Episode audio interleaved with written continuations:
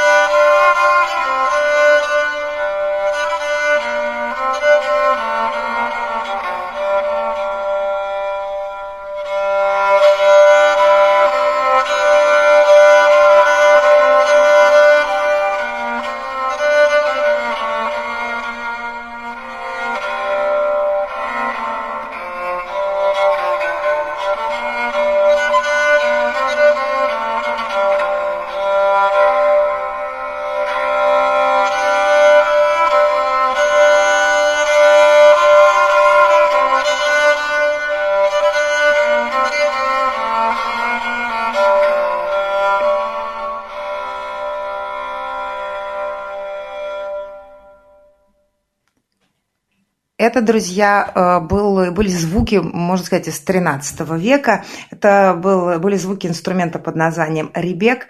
Э, между прочим, вот э, хронист Эмерик де Пирак сравнивал звучание этого инструмента с женским голосом. А, и, честно говоря, мне сложно себе представить, кому мог бы понравиться такой женский голос. Эд, Эд пишет ужасно, как кота за хвост, ни мелодии, ни созвучия. Эд, вы хотите чего от 13 века? А, Тамара с нами. Тамара, добрый вечер. Плюс 7925888894 номер для СМС. Телеграм, говорит МСК-бот. А, ну, любители э, такого средневековой музыки, э, наверное, бы оценили я таковым не являюсь, э, хотя должна сказать, что, например, на средневековой ярмарке в Обидуше, которая проходит э, каждое лето неподалеку от Лиссабона, в этом чудесном городке, там эта музыка, ее там тоже играют, такую похожую музыку средневековую, она звучит там исключительно кстати, потому что в сочетании с средневековой стенами средневековой цитадели это очень, конечно, все впечатляет. А вот просто так, разумеется, нет. Э, но мы хотим знать, и мы, мы слушаем. Следующий э, на смену Ребеку, он довольно быстро уступил своей позиции, пришел э, музыкальный инструмент под названием виуэла. Э, надо сказать, что виуэла продержалась э, гораздо дольше, несколько столетий, более того, э, поскольку все развивалось, э, музыку для нее писали, музыки для нее писали гораздо больше, э, Виктор Галустян пишет, я тоже здесь, и звук из 13 века прекрасен. Виктор, вы из нас здесь сейчас всех самый интеллигентный человек, мне кажется. А, так вот, э, виоэла – это струнный э, инструмент семейства виол, при этом он щипковый. В XIV веке э, он завоевал полностью Испанию, и здесь, на, на полуострове, ну, Португалию, разумеется, тоже, и на полуострове это, наверное, был главенствующий музыкальный инструмент из всех. И сначала на виоле, как и на ребеке, играли смычком, собственно, поэтому и семейство виол. А, в какой-то момент, да, это называлось виола де арку. А, в какой-то момент э, смычок начал уступать позиции, и с XVI века это стала абсолютно уже щипковая техника, называли виола де ману, ручная. А, вообще виола XVI века уже более поздняя и более распространенная, и тот инструмент, для которого писали действительно здесь много, она по форме похожа на гитару, а, а по настройке э, скорее похожа на лютню. И до 17, с 14 до 17 века, как я уже сказала, это был самый главный музыкальный инструмент э, Пиренейского полуострова. Они были разных размеров и э, разных делали их из разных пород дерева. И э, были свои мастера, э, сравнимые, наверное, с Страдивари в скрипичном мире. Э, хорошая виола стоила деревни, например, в Кастилии. Это, это действительно был инструмент аристократии, очень легкий, очень небольшой, тонкий и такой изящный очень. Играли на нем ну, э, это называется плектором, э, я это называю медиатор. Я не специалист, друзья, я вам сразу говорю, что, конечно, любой мастер по изготовлению гитар знает в сто раз больше меня, но давайте пытаться как-то вместе разобраться. Если вы поймете, что я где-то сморозила глупость, обязательно мне об этом как-то сообщите, пожалуйста, потому что мне тоже очень интересно. Сообщите мне по смс плюс семь девять два пять восемь восемь восемь восемь девяносто четыре восемь или в телеграме говорит МСК Бот. А, наверное, э, будет интересно вам узнать, что виолы делаются и сейчас, и одним из лучших мастеров в мире э, является наш соотечественник э, Александр Батов. Он сейчас, правда, живет в Лондоне. А еще мастера виуилисты, наверное, да, так это называется, Антон Хорин и Михаил Феченко живут в Санкт-Петербурге. Вообще инструмент очень востребованный сейчас. Я знаю, что, например, ансамбль «Мадригал» его использует много в своих выступлениях.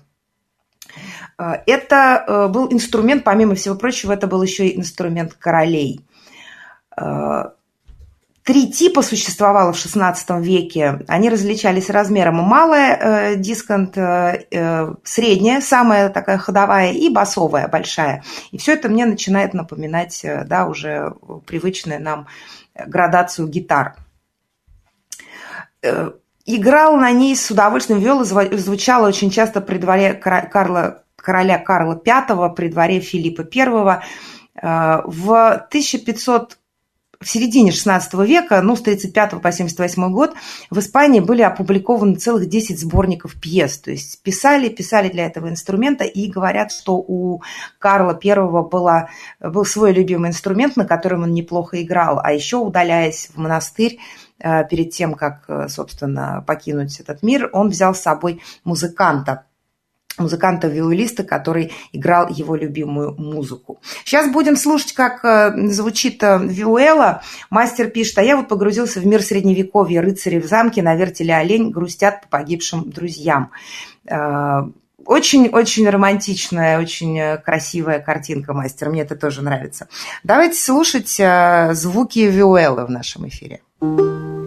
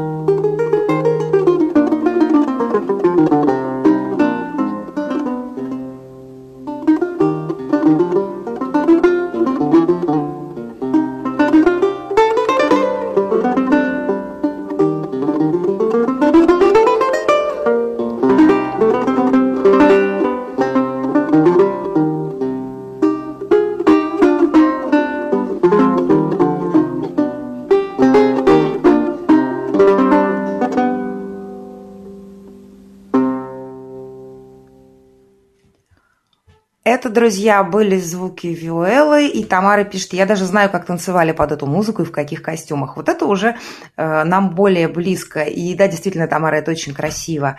92-й э, к нам присоединился. Сколько струн, какой строй, добрый вечер. Э, у Виуэллы было 6 двойных струн. Первая могла быть одинарной. Вообще она, инструмент, не так и хочется назвать его гитарой, хотя, конечно, это не гитара. Да? Э, близка, очень близок, очень лютни. А, настраивали, э, слушайте, я в этом совсем не разбираюсь, э, поэтому вы просто э, забейте вот Виуэла в Google, и оно там вам все расскажет, потому что очень много материала по этому инструменту, он очень-очень популярен, и до сих пор его многие используют. Да, как я уже сказала, еще его и делают до сих пор. Ну, в общем, виуэла – это не какой-то секрет, не какая-то большая редкость э, среди средневековых музыкальных инструментов, э, и он, он очень, очень популярен, и очень много для него написано музыки. И примерно в то же время в, на, на Иберийском полуострове был э, такой очень распространен такой прекрасный инструмент с задорным названием бандурия. Это щипковый музыкальный инструмент, похожий на мандолину.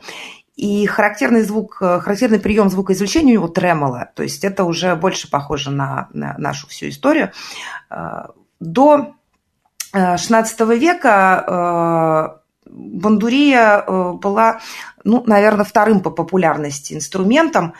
Она в, на Иберийском полуострове. И она была трехструнной. Трехструнный э, довольно простой, и поэтому, если виоэла, к примеру, считалась э, инструментом э, знати, то бандурию могли себе позволить и люди попроще. Э, четвертую струну добавили к ней уже во время Ренессанса. В период барокко появилось 10 э, струн, попарно 5. И в современном э, инструменте, при том, что бандурия используется сейчас даже шире, чем виоэла, сейчас 5 парных струн, настроенных в унисон. Вот так звучит бандурия. Давайте, кстати говоря, послушаем сейчас этот звук в нашем эфире.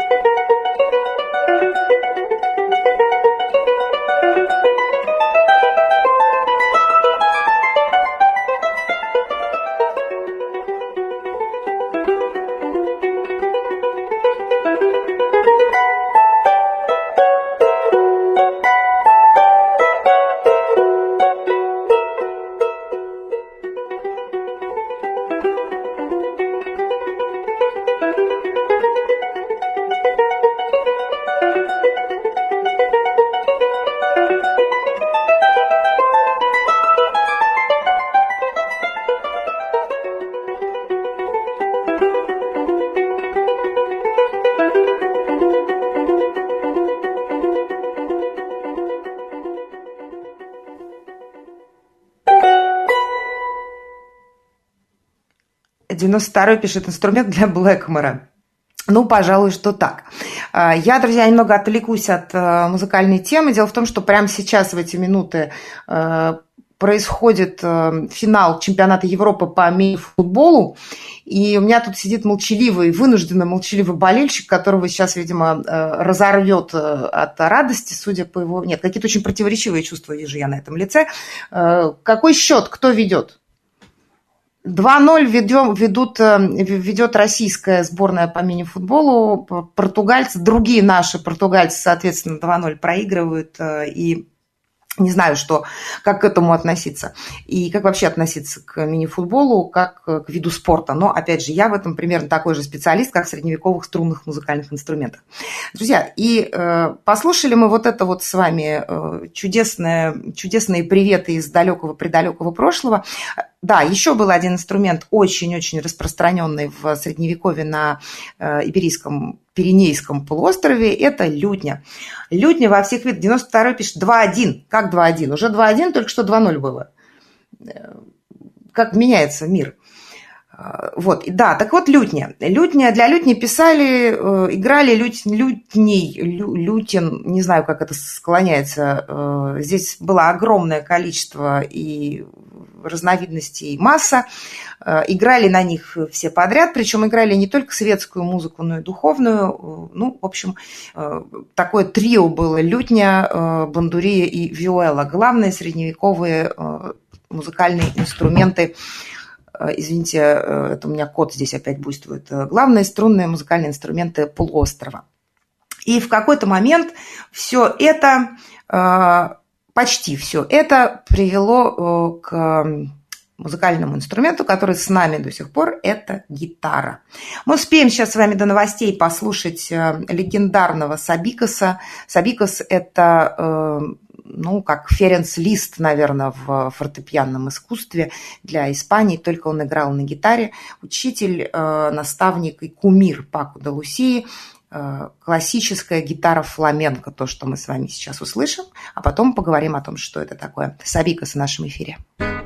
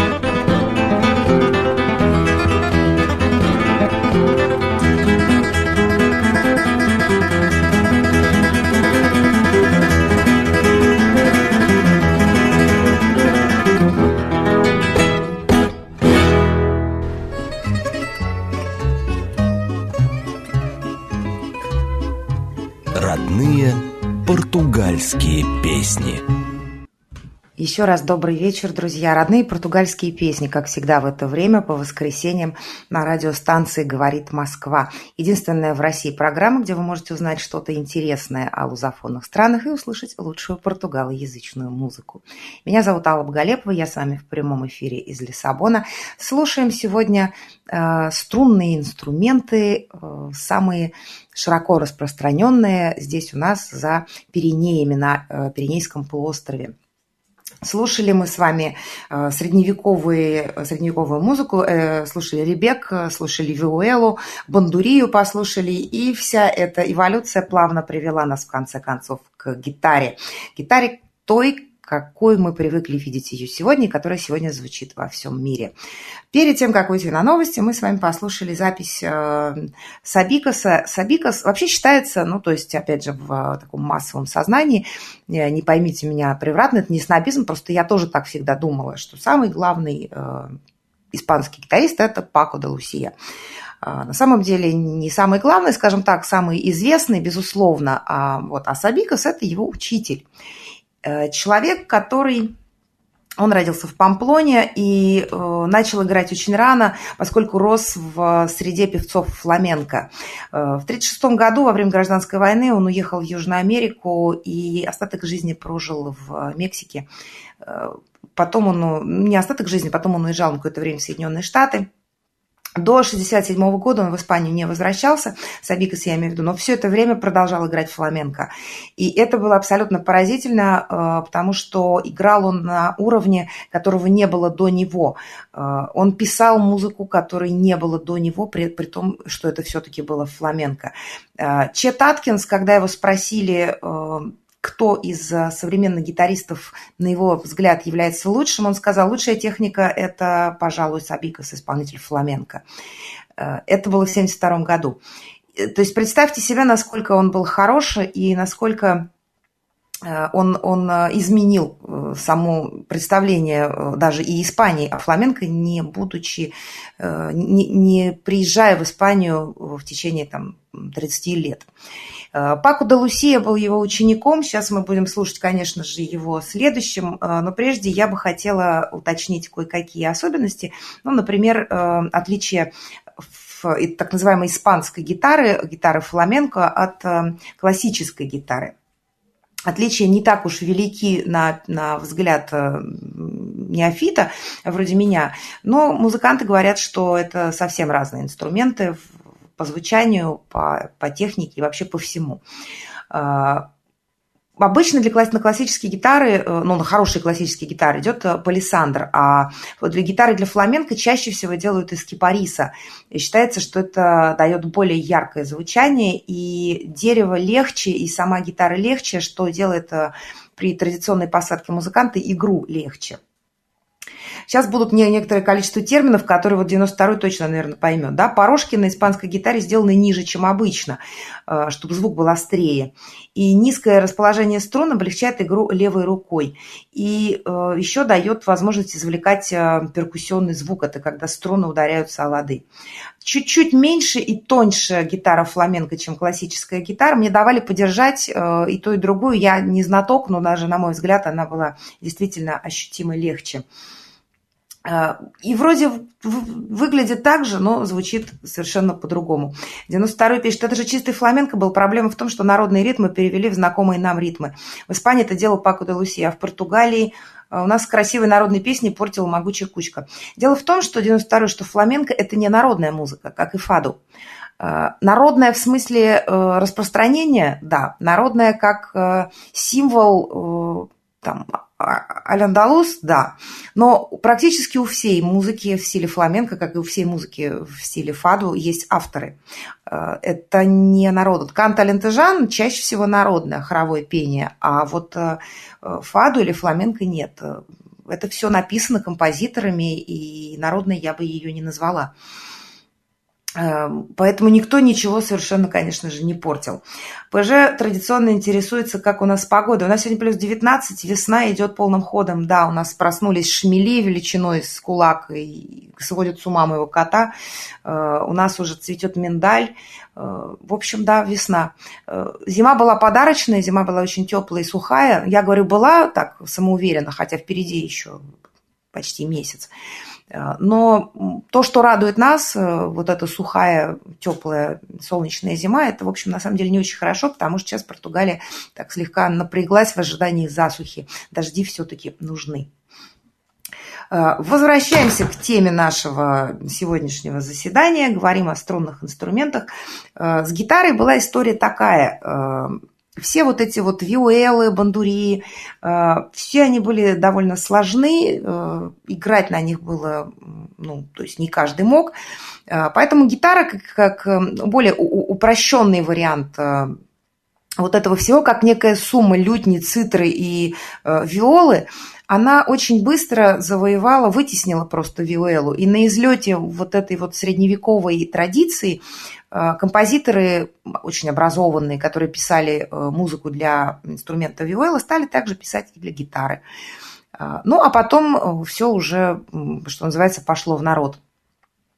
И дальше вот история, то есть Виола, она была и в Португалии, и в Испании, и ну, в том, что тогда не сразу стала Испанией, да, вот. А вот когда где-то веке примерно в 17 уже появилось очень такая четкое такое разделение. Дело в том, что э, гитара, гитара э, фламенко или гитара классическая, классика, да, э, насколько гитара была распространена и популярна в Испании, э, настолько в Португалии, я затрудняюсь сказать, с чем это связано, э, сохранились вот эти традиции э, средневековых инструментов, они, конечно, э, изменялись, они, конечно, становились более простыми.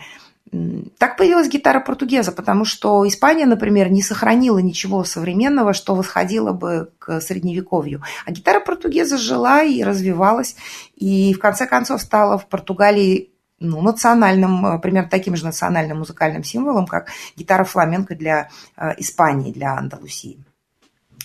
Э, тут еще вариант, э, я слышала эти байки про то, что вот этот водораздел музыкальный провела река, прошел по реке Гвадиана, собственно, как и э, граница между Испанией и Португалией.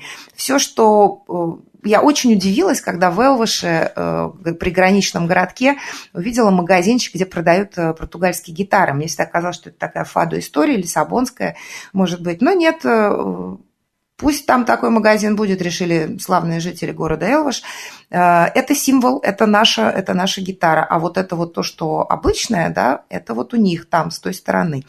Это очень забавно, и противостояние это спустя 800 лет выглядит тоже забавно. Но вот так. Давайте послушаем Паку де Луси все-таки не могу я отказать себе в этом удовольствии, тем более, что чрезвычайно трогательно этот великий музыкант в качестве псевдонима выбрал Лусия, имя своей португальской мамы. Паку да Лусия в нашем эфире.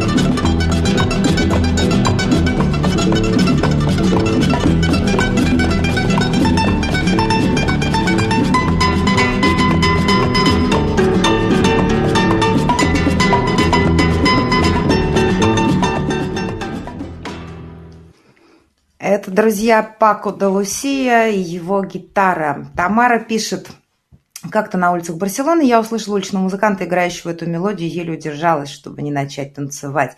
И Тамара же пишет, это произведение называется «Между двух вод». Э, да, это, э, наверное, самая знаменитая мелодия Пако де Лусии. И э, это, хоть и считается удивительно для меня таким самым известным в мире образцом фламенко, шедевром, кто-то говорит даже непревзойденным. На самом деле это так называемая инструментальная румба фламенко. И она была написана в 1973 году, записана она была с двумя гитарами. На второй играл брат Пако Рамон де Альхисирас, Э, они использовали также бас и барабаны бонго. И э, это не имело коммерческого успеха. Ни альбом, ни сама вот эта вот мелодия. Поэтому через несколько месяцев после выхода выпуск, э, то есть продажи практически прекратились. Но э, был такой человек, Хесус Кентеро, о нем, кстати, стоит, наверное, будет как-нибудь, когда-нибудь поговорить отдельно, э, продюсер, э, который э, очень, ему очень понравилась вот эта э, песня, Entre dos Aguas. И он решил, что было бы неплохо, если бы выпустили сингл. 300 тысяч копий вышли в 1974 году. В 1976 стал уже он золотым, этот сингл, и в чартах продаж он 22 недели держался на э, верхней строчке. Это было удивительно, потому что про весь остальной, за весь остальной альбом как-то э, внимание после этого и не обратили. Впрочем, э, большая слава, не будет привлечением сказать, что большая слава Паку де Луси началась именно с этой песни. И долго гадали, э, что это за, чем он вдохновлялся, э, то есть искали какие-то э, какие-то э, вещи, на которые бы он ориентировался, когда писал эту музыку. И спустя какое-то время э, он просто сказал, что вот эти самые знаменитые части мелодии были импровизацией. Его просто попросили, когда он писал сингл, его попросили немного изменить исходную мелодию, сделать ее более живой. И вот такая вот импровизация у него получилась как виртуозно, браво, пишет Эд. Ну еще как.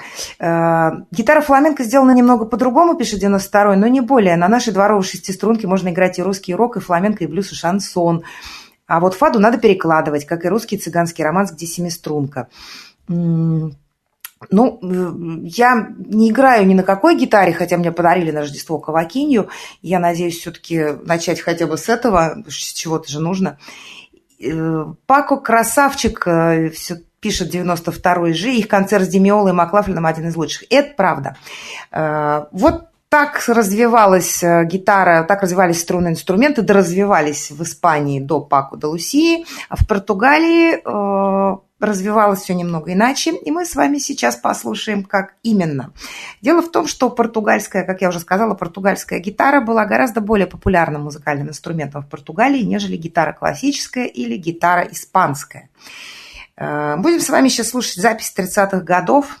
Э, так, Ирина пишет, вы несете полную чушь. Пригласите Алексея Стародубцева, он расскажет и покажет о фламенко. Э, есть много других людей, они расскажут и о лютне, и о виоле. Спасибо, Ирина, большое. Когда я просила меня поправлять, я не имела в виду такой тон, но, тем не менее, спасибо. Окей, возвращаемся к тому, что я знаю немного лучше. Гитара португеза. 30-е годы, Человек, которого можно, наверное, назвать первым виртуозом, э, признанным виртуозом в этой э, сфере, в основном благодаря э, стремительному на тот момент развитию индустрии звукозаписи и радио. Он был звездой радио, он первым, одним из первых стал выпускать пластинки, он писал музыку, он играл музыку, и это Армандини в нашем эфире.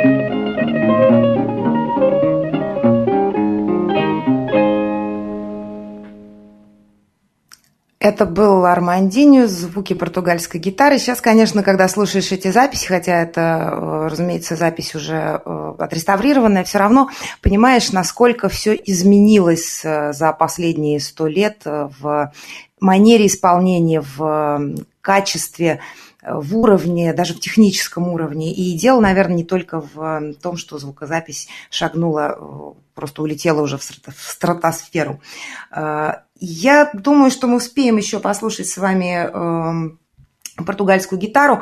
Но прежде, э, в 1796 году э, появились первые ноты, э, первые записи нотные сочинений для португальской гитары, в том числе для гитарного дуэта. Это были пьесы, вы не поверите, это были танцевальные пьесы, гавоты и минуэты.